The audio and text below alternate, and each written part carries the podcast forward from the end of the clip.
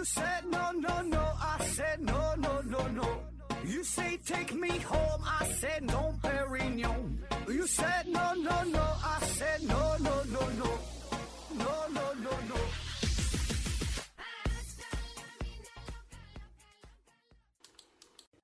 拼命探索，不计后果。欢迎您收听《思考盒子》，本节目由喜马拉雅平台独家播出。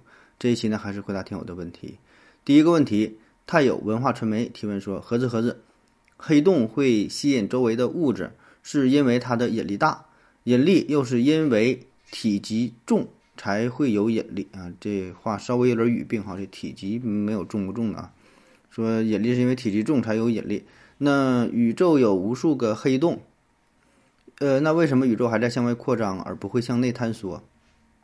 纯音小月回复说：“因为空间中存在暗能量，占宇宙总能量的百分之六十八点五，是一种让宇宙空间膨胀的能量。一切天体物质，包括黑洞，呃，只占百分之五啊，还有百分之二十五是暗物质。”杨黑一号改名东东服饰回复说：“因为宇宙大爆炸的能量还在起作用。”惯性作用使得各种物质整体向周围扩散啊！我瞎猜的啊，说这个宇宙为啥在膨胀啊？说宇宙当中这么多黑洞应该互相吸引啊？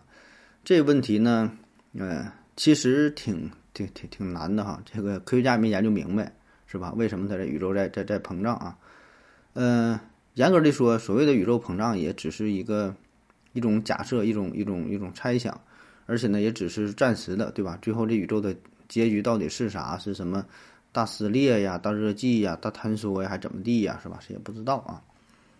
那我们认为宇宙膨胀的理由呢，是因为按照目前人类的观测数据来看，呃，这个星体与星体之间，它这个相对之间这个距离是在不断的扩大啊。经常举的例子就是说，像一个气球一样啊，两个点之间。距离呢在不断的变远，感觉就是整个气球啊在不断的有人给它吹气儿啊，它在膨胀啊，每个任何两点之间都在变得越来越远，啊，这气球在膨胀起来。那么导致这两个点之间距离变大的具体原因是啥呢？那咱就不知道了，就是就是说这个力量的来源是啥，咱研究的也不是特别清楚。啊，这就是目前人类推测的一个宇宙的模型，对吧？就像气球，那有人吹气儿啊，它才能膨胀。那谁吹的气儿？不知道谁吹的气儿，是吧？上帝吹的气儿啊。那么至于说宇宙会不会永远这样膨胀下去？这气球是不是永远也吹不破哈？一直能这么吹下去，一直有有这个动力？那就谁也不知道啊。那至于说现在的所谓呃各种研究理论啊，什么大爆炸理论啊，还有关于呃暗物质、暗能量的问题呢，这些呃也是属于一个。呃，研究阶段嘛，啊，也没有一个就是说一个固定的答案啊，说就是这么回事儿，终极理论就是就就是什么什么，这这还差着远着呢啊。而关于你说这个黑洞的这个问题啊，说黑洞的引力这么大，为啥没把宇宙吸引在一起，反而它在膨胀啊？呃，因为这个黑洞啊，首先黑洞呢，它吸收的是物质，对吧？它吸纳的是是一个物质，然后呢，宇宙膨胀的呢，它是整体的时空。啊，那么黑洞的作用呢，是可以扭曲时空，但是你说它怎么就吞灭时空嘛？这好像还还不太一样，是吧？它没法没办法把整个时空都给吞灭了啊！而且呢，在宇宙面前，这黑洞啊，就显得非常渺小啊，非常微不足道。那宇宙那老大了，是吧？那毕竟黑洞的能力还是比较有限。你你也可以这样想，就是既然宇宙当中为啥？宇宙上这么多黑洞，为啥它没被吸引进去啊？我感觉就是因为这宇宙太太大太大了，黑洞呢相对它来说太小太小了，根本起不到呃什么作用啊。就是怎么说呢？就在在一个挺大的房间当中，你说有两块磁铁，它能把屋里边所有东西都吸过去吗？它可能也起不到这么这么大的作用哈，就算不了啥。所以这也根本影响不到宇宙的膨胀啊。当然这个我也瞎说的哈，这玩意儿专业性太强，咱也咱也咱也不懂这玩意儿了。下一个问题。听友二四三六五四三四五提问说：“盒子你好，请问汤氏邓羚遇到猎物的时候啊，遇遇到这个捕食者的时候，呃，为什么会跺脚啊？这样不是会吸引这个猎食者的注意吗？增加自身的风险哈？请编编一个答案。”长臂猿维斯呢回复说：“我给你编一个吧，他不是跺脚，是准备呃呃做逃跑前的准备，就像百米赛跑运动员呐，在到达场地。”后会先舒展一下筋骨，有的人会原地跳几下。啊，说这个汤斯邓灵啊，这咱看《动物世界》也看着过。呃，这个这这种这种瞪灵啊，挺有特点，挺有特点是吧？比如说有这个猎豹啊、狮子啊，要抓它的时候，它不跑，它在原地原地起跳哈，蹦起来，然后呢，过会儿再跑啊。他为什么这么去做哈？这不有病吗？啊，这事儿啊，说起来呢还挺有意思啊。嗯，一般呢，咱说这个汤斯邓灵，他是生活在非洲大草原上的啊。他和猎豹哈，这俩可以说是一对相爱相杀的 CP 啊。他俩都是这非洲大草原上以速度著称的动物啊，跑得非常非常快。这个邓羚啊，它极速的奔跑速度可以达到每小时一百公里啊，而这个它的天敌猎豹那更快了啊，能达到呃每小时一百一十公里啊，甚至更快一些。这陆地上奔跑最快的生物了，对吧？那么面对这个猎豹这种天敌哈，这个。邓灵啊，想必来说应该是非常苦闷，是吧？练就了一身的本领，但还是短时间内哈稍稍弱于这个猎豹。所以呢，每天过的日子呢也是呃疲于奔命啊。每天睁眼睛就想着说，可可别被这个猎豹吃了啊。呃，但是实际上我们看到的效果，咱没看到真的，咱看动物世界也能看着过哈。它为什么这么跳哈？好像不把这个猎豹放在眼里一样啊。你来了，我也不着急跑，我蹦两下啊。这个呢，就得从这个生物进化的这个呃角度说起啊。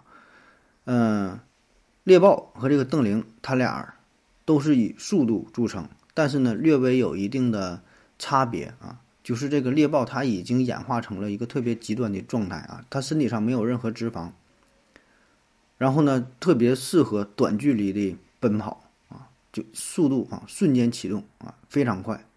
啊，而且呢，可以就是达到这不可思议的这个角度的转向，就是瞬间可以转个九十度拐弯啊！咱要开车的话，这么快你根本就是拐拐不了弯啊。但尽管如此啊，它捕食的成功率也就只有百分之五十左右啊。有的时候是白跑了一一气儿，对吧？挺累的啊。那它它就能坚持很短的时间，可能也就是几秒、十几秒，再快了它上不来气儿了，是吧？它它也跑不动啊。那么邓羚的特点就是啥呢？它呢也可以跑得很快，但是它呢更大特点就是可以时间上相对跑的可以可以可以长一些。还有一个特点呢，它就会蹦啊。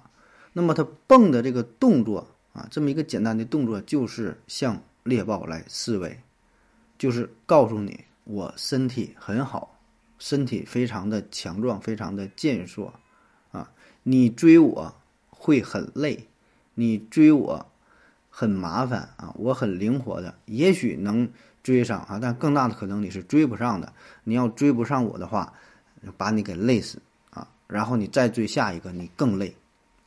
所以这就相当于释放出一个信号：我可不是好欺负的，我可不是老弱病残。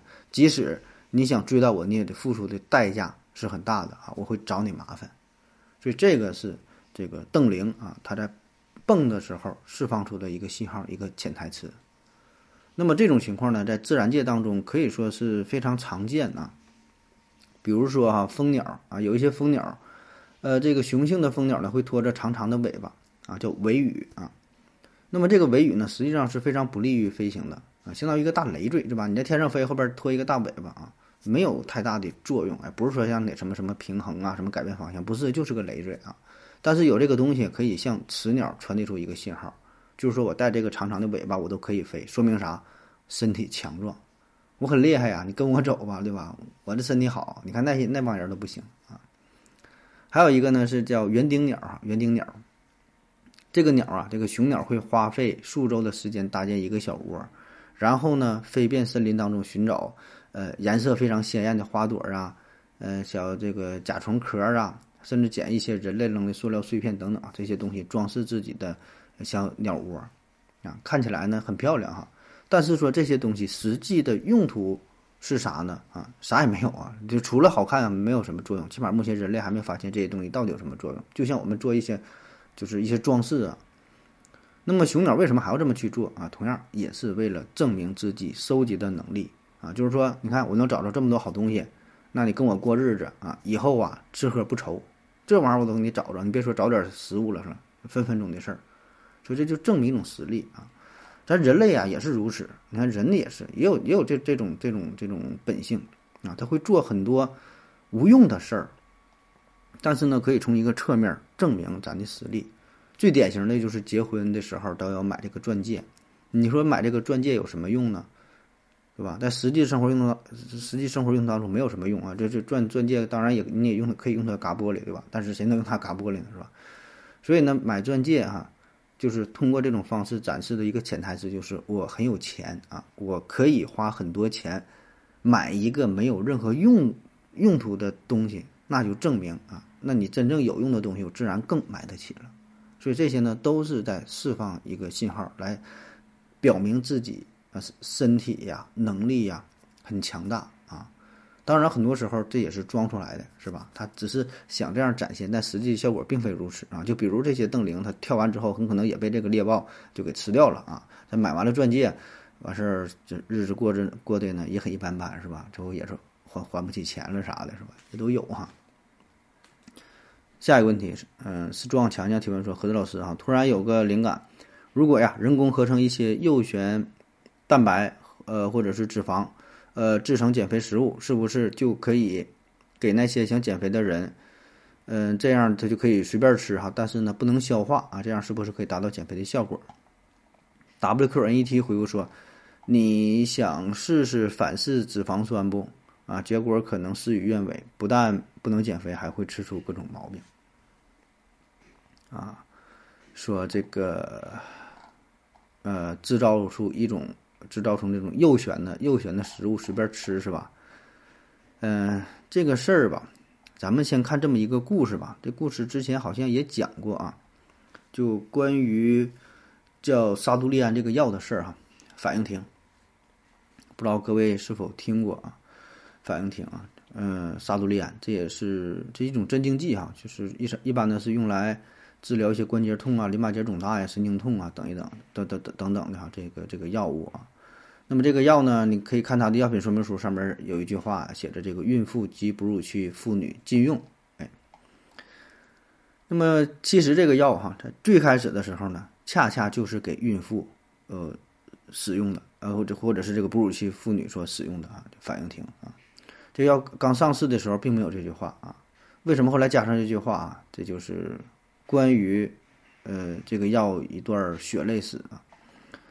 话说呢，是在一九五四年，当时啊，西德叫格兰泰药厂，有一位穆克特博士啊，嗯，他的助手啊，他的他助手一位药剂师叫做昆兹，在合成抗生素的时候，偶然得到了一种副产品啊，就是沙利度胺，沙利度胺啊，后后来商品名叫反应停啊，这个药。那么他通过研究发现呢，哎，这个药挺好啊，不但呢有良好的镇静催眠的作用，还可以抑制妊娠期妇女的呕吐反应啊。因为咱都知道，这个孕妇这在特殊的时期，她经常恶心呕吐啊，也没有什么食欲，不爱吃东西。然后他这个助手就意外发现说，这个东西吃下去之后，哎，挺好，可以抑制这些呕吐啊、什么恶心的反应。然后对这个老鼠啊、兔啊、狗啊等等这些。呃，小动物都进行了实验，结果呢，实验效果很好，非常成功啊！这个药物也没看到什么明显的副作用。那么这个事儿啊，可把这个格兰泰公司的高管乐坏了啊！你说这个药，这以前自古以来，咱说啊，这么几千年了，这个人参反应一直都是怀孕期妇女的噩梦，一直都解决不了这个问题，特别的难受啊。那么现在你能推出这样一款治疗妊娠反应的这么一种药？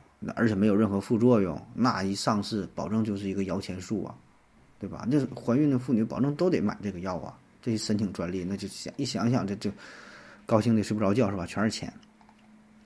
于是呢，在一九五七年十月一日，沙杜利安就以反应停这个呃商品名啊，开始在市场上进行销售。那么再结合着令人眼花缭乱的各种广告的轰炸啊，这个反应停几乎是被吹成了神药。啊就是说没有任何副作用啊，然后能缓解什么妊娠反应，是孕妇的呃理想之选。嗯，而且确实这个药呢效果很很明显啊，确实很有用啊。所以很快这个药上市之后，孕妇们是爱不释手，不仅是在联邦德国很受欢迎，很快在整个欧洲，呃后来到了非洲、拉丁美洲，就是澳大利亚，呃，包括说咱亚洲、日本呐、韩国呀、中国台湾等等吧，很多地方大买特买。那在一九五九年，仅仅西德就有一百多万人服用了反应停啊，每个月的销售都达到了一吨以上的水平啊，所以所以卖的非常非常火哎。但是呢，这个药上市不久之后，有一些国家的医生就开始注意到一个问题，呃，畸形婴儿的嗯这个发病率，哎，开始。明显的上升呢，就想这个是不是跟这药物有一定的关系呢？这些孩子有的呢是这种这个恶劣啊，有的是那个就是盲盲人呐、聋哑人呐，有的是内脏的畸形啊等等啊。那么其中最典型、最严重的就是婴儿的长骨短小或者是缺失，就是胳膊腿儿啊长得长得小，缺一块儿，就像这个这个海豹的鳍一样啊。所以呢，管这种小孩叫做海豹儿。那慢慢的，这种事件越来越多。啊，然后大伙就开始关注这个这个问题呗。那么，在一经调查，发现一个共同特点：所有这些啊，就生孩子有畸形的这个这个母亲们哈，都是在怀孕期间服用过反应停。于是呢，医学专家、药学专家开始对这个药物呢进行研究啊。那终于在一九六一年啊，澳大利亚悉尼市皇冠大街的呃妇产医院啊，这个医生叫做麦克布里德在。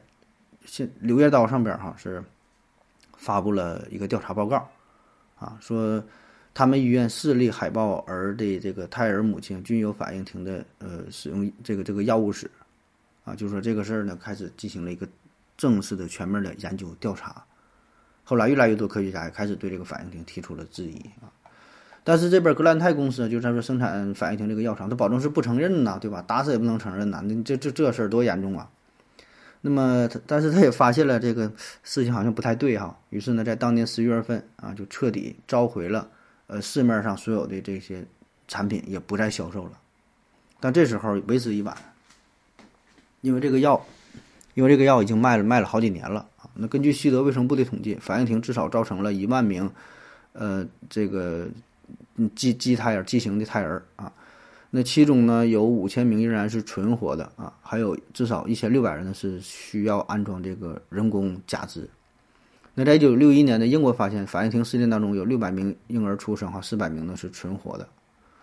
后来的人们发现哈，这个反应停啊，这些确实都是反应停带来的呃巨大的这个副作用啊。那么为什么会有这么大的副作用呢？原因是啥呢？又进行了深入的研究，就是它这个。反应停，它的这个分子结构哈，就存在一个手性的问题，手性的问题，哎，这就是你提到这个问题的重点啊。啥叫手性呢？就是在呃反应停它的这个结构上，它是怎么说呢？就是这种这种这种化合物啊，它这个结构呢有两种，这两种呢就像是两个手套一样啊，一只是左手的，一只是右手的，在空间上呈现一个镜面对称的状态。那么这两个东西啊是各占一半，相当于左手一半，右手一半，哎，各占一半，长得呢很像啊，长得呢很像，这个分子结构、这个成分什么它都一样，它其实就是除了结构不一样啊，立体的结构不一样，它看起来呢所有成分什么的构成的比例什么，它它都是一样的。所以就是反应停它这个这个东西，它是右旋的这个对应体呢，它有镇静的作用，但是左旋的对应体呢，它就有致激的作用。所以当时的研究呢，并不够深入啊。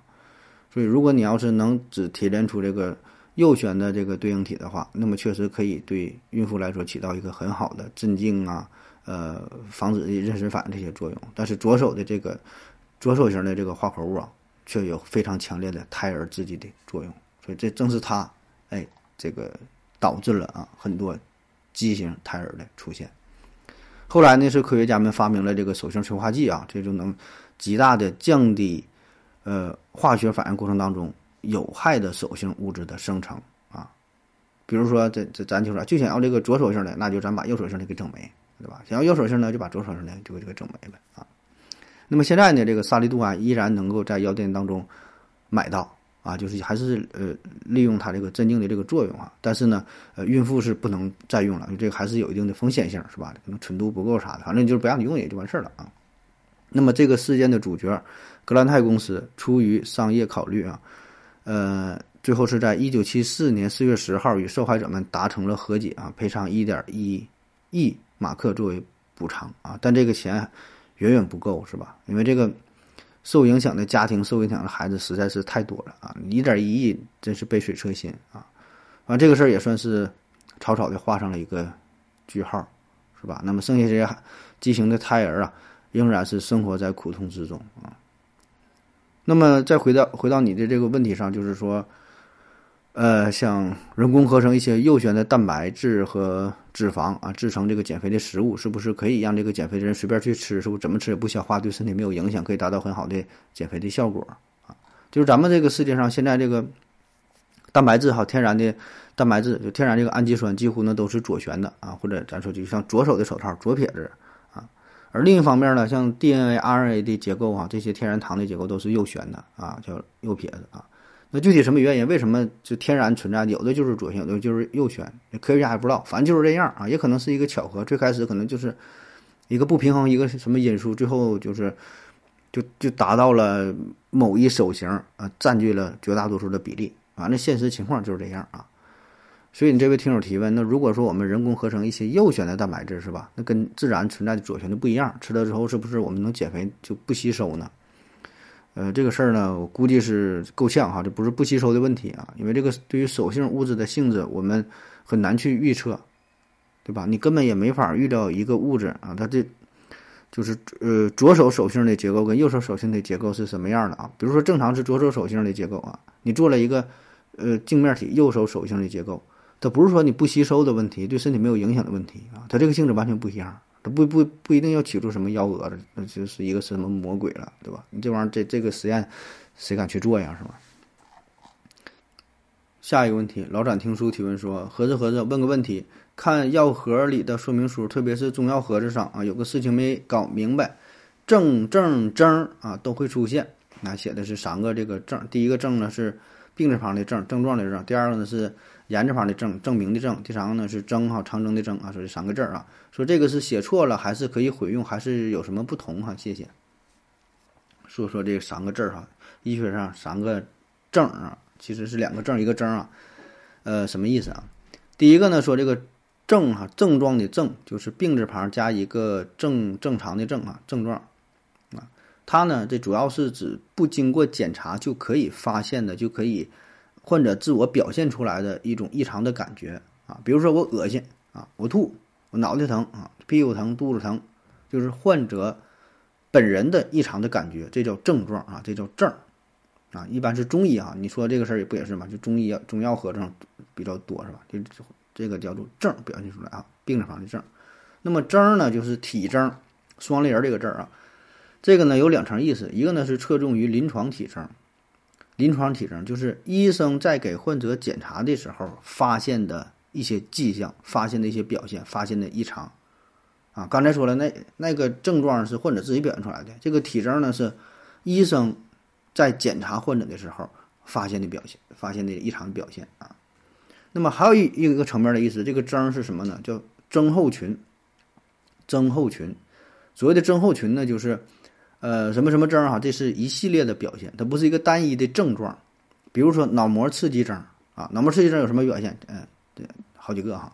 嗯，科氏症啊，好几个啊。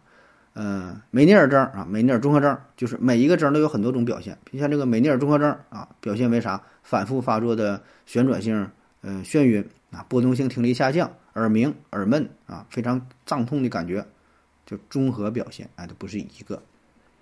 那那有的时候这个症啊和刚才说的这个症状的症呢也是可以通用的，啊，因为有一些表现呢既可以是说属于这个症状，也可以属于体征啊，比如说皮肤黄染、皮肤发黄，比如说发热，最简单发热，那患者感觉发热，对吧？我感觉这里热难受啊，是吧？这这是症状。那咱医生给他做检查的时候也可以发现，他医生一摸啊，确实挺热，是吧？你一摸脑袋烫手了啊，你这你这个症和症呢？有时候也是可以通用的啊，当然有很多时候也是用的这个人不明白就给用错了哈，这种情况也有啊。最后说呢是这个证哈，证明的证，言字旁这个证，这个呢应该是中医当中专有的名词了，在西医当中好像不太不太用证这个字儿啊。这个说实话我就不太不太懂了哈，因为涉及到中医的问题啊，这确实不是咱的专业啊。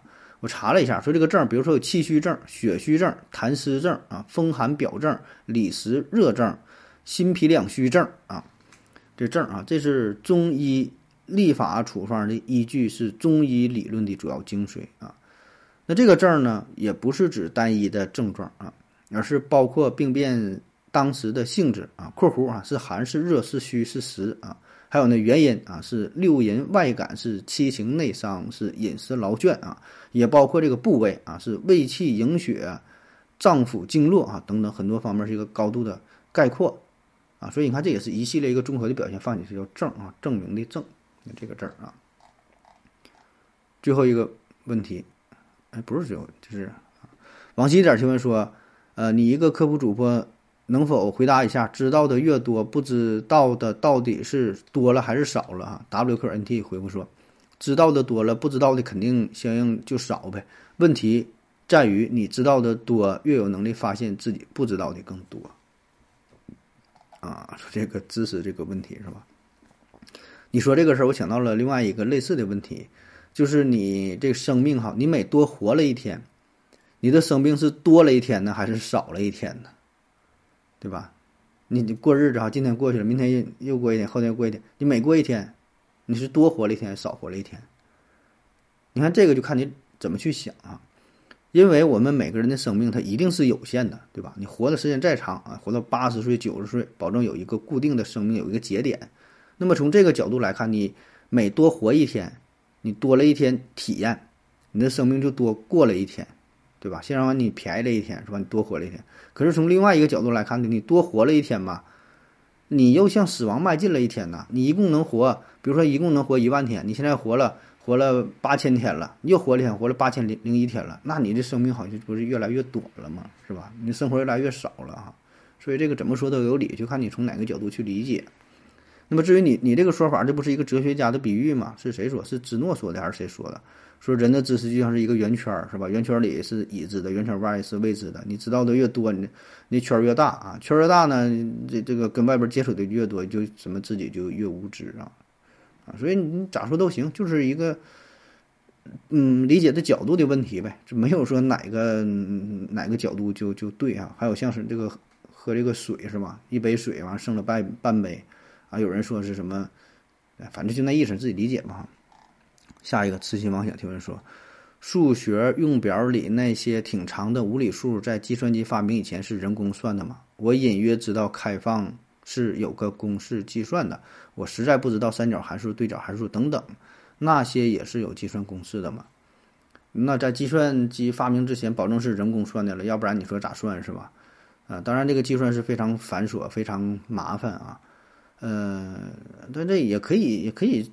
就是你学一下自己，咱从简单的，比如说这个开根号，对吧？这个一个一个一个技能哈，手工开根号，你可以可以研究研究啊。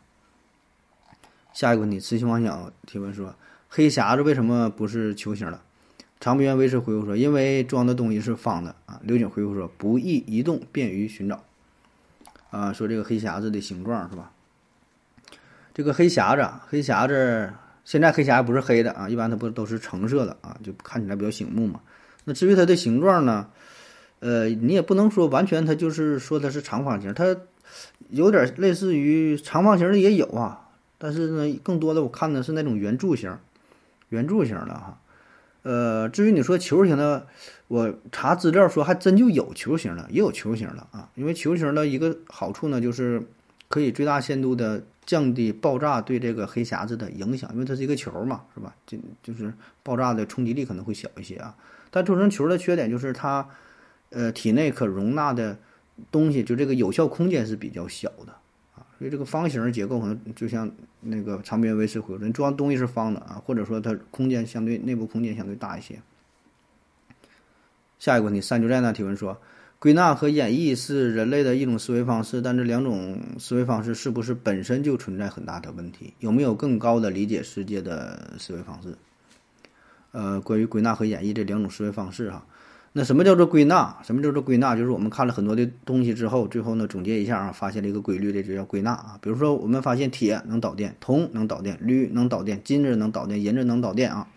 最后我们得出一个结论，推断出所有的金属都能导电啊，这就叫。这就叫归纳啊，呃，就是从一个一个个例当中寻找出一些共性啊，然后用这种方式啊认知这个世界啊，这叫归纳。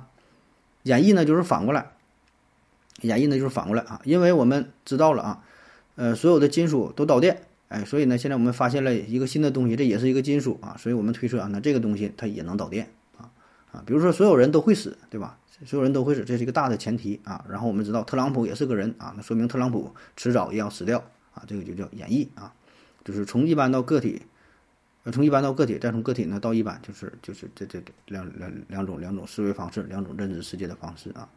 那么说这两种思考方式来认知世界的时候，是否一定正确，靠不靠谱啊？这事儿呢还真就不好说啊，因为有很多哲学家、思想家都在考虑这个问题，而且。有非常简单的反例呀，啊，就比如说归纳这个事儿啊，有罗素的火鸡，做一群火鸡，啊，这群火鸡呢，每天主人喂它们吃的，给它们养的白白胖胖的，非常肥是吧？然后这个火鸡当中有一位哲学家，一个哲学哲学鸡哈，哲学火鸡，哎，他就慢慢摸索出一个规律，哎，你看，每天早上主人八点钟哎来喂我们食啊，中午十二点再喂我们食啊，下午给带我们去放风，然后给我们吃一些小虫子。你看，这个就是规律，他保证每天都这么去做。然后呢，大伙儿呢就一听他就说：“是这么回事吗？咱看看吧。”哎，通过观察，确实如此。哎呀，这个这哲学机很厉害啊，找到了一个规律，通过这个归纳法哈，找到了这个这个事情的真相啊。结果呢，啊，到了圣诞节的前一天哈，这这帮伙计就被抓出去，就被就被杀掉了啊。所以这个事例就告诉我们，这个归纳法很多时候可能是不准的啊，可能是不准的。咱自己以为找到了规律，但实际上这背后是另外一回事儿啊。还有像这个黑天鹅事件，啊，说我们研究这个天鹅吧，抓一个它白的，抓一个你看是白的，然后我们推推推推导出世界上所有的天鹅都都是都是白色的，是吧？这不就是归纳吗？但突然有一天哈，我们发现了啊，这澳大利亚哈有有黑色的天鹅啊，所以把之前所有的推推导出的这个理论就全都给推倒了哈，真真给推倒了。那么关于归纳和演绎这两个方式啊，这个问题，呃，其实我们之前做过专题节目就聊过哈，我也反复推荐过一本书，叫做《推理的迷宫》啊，知识的脆弱性啊，其实这里边就花了很大的篇幅，就讲关于归纳和演绎这个问题是否靠谱这个事儿，里边有很多很多是就是例子，它是告诉你不靠谱了，所以这个叫知识的脆弱性。叫知识的脆弱性啊，但是没有办法，我们现在你说还能有什么更好的方式吗？好像也找不到啊。所以呢，尽管归纳和演绎这两种思维方式，呃，可能会存在这样和那样的不足，存在着很多的缺点，但仍然是我们认知世界、理理解这个世界的重要的思维模式啊。至于你说的有没有更高的认知世界的方式，呃，我想呢，应该也有哈，应该也有，就是就是我能想到的。就用枚举法就行啊，咱就是不去推导呗，对吧？就一个一个去看呗，啊，咱咱不得出结论说世界上所有的天鹅都是黑的，都是白的，啊，咱就就事论事说这只天鹅是黑的，啊，看到下一只下一个天鹅是黑的，但是你这种方式呢，就是效率很低，是吧？所以我们总是想，呃，找到一些规律性的东西，是吧？我们想找到一些共性的东西，然后呢，把它把它总结出来啊，但是。在这个总结归纳的过程当中，哎，就会犯一些错误，所以这事儿怎么办哈？现在也没有什么特别好的办法，是吧？这也就是现在人类能做到的，也就也就这样吧，啊。那好了啊，感谢各位收听，谢谢大家，再见。哎，最后啊，还有一个问题，不好意思啊，还有一个问题没看着。山丘在哪儿？这还是他提问的。呃，他说：“盒子有些东西渗进水会变得比之前软一些，有些东西被火火火烤了之后会比之前变得软一些啊。有的被水浸透了，泡软了是吧？有的火烧了，完了烧软了，就像塑料是吧？啊，这才看明白这个问题。那么假设只有这两个证据，呃，证明结论是水含量和软硬没有关系，还是证明不同水含量对不同物质？”软硬影响程度不同，理论上两个证明结果都对啊，却又互相矛盾。（括弧例子有点不恰当）我想问的根本问题是：根据一些现象得出的结论，是不是本身就是一种错误的思维方式啊？在这个是针对于上一个问题一个延续哈，就举了这么一个现实的现实的例子哈，跟刚才那个问题是一脉相承的啊。呃，呃，这就还是归纳和演绎的问题，是吧？就刚才咱们说了嘛，就是你想想总结一些规律啊，但是啊，就你说这个事儿呢，这就是两个现象，对吧？这两个现象，呃，互相矛盾啊，互相矛盾。咱就像说，绝大多数情况下。这个东西是热胀冷缩的，有这种性质，但是必然会有少数的例外，它不是热胀冷缩，它是它是热缩冷胀的，保证是有这个东西啊。所以呢，这也就要求我们，嗯，对于这种存在着矛盾的现象，要进行更加深入的研究，然后呢，再进行推纳和演绎，就各种推理的方式。然后呢，这个样本也要足够大，是吧？你只看了一个例子，你只验证了两个金属。然后就说所有的金属都导电，那么你这个显然，你你这推理，就是说不是特别严谨，是吧？样本量它是不够的，啊，那么我们为什么还要用这个，嗯，归纳和演绎这种推理方式认知世界啊？就是因为咱们精力非常有限呐，是吧？我们每天会面临太多太多的问题了，宇宙它无穷大呀，问题是无穷多，所以呢，一个比较简单的便捷的方式就是找规律嘛，就是进行分类处理嘛。是吧？我们发现苹果是甜甜的，香蕉是甜的，西瓜是甜的，啊，等等等等，很多水果是甜的啊。然后我们得出一个很不严谨的结论，说水果好像都是甜的，是吧？当然，这个说法咱保证，咱也知道它不是百分之百准确的，有很多水果是它它是酸的，但是这种方法仍然很有启发意义嘛。是吧？这也是人类的一种无奈，也是科学的什么哲学的思维方式的一种无奈，就是因为人类的精力、人类的能力很有限啊，只能把这个事物进行分类，便于记忆、便于理解、便于研究、便于认知啊，仅此而已。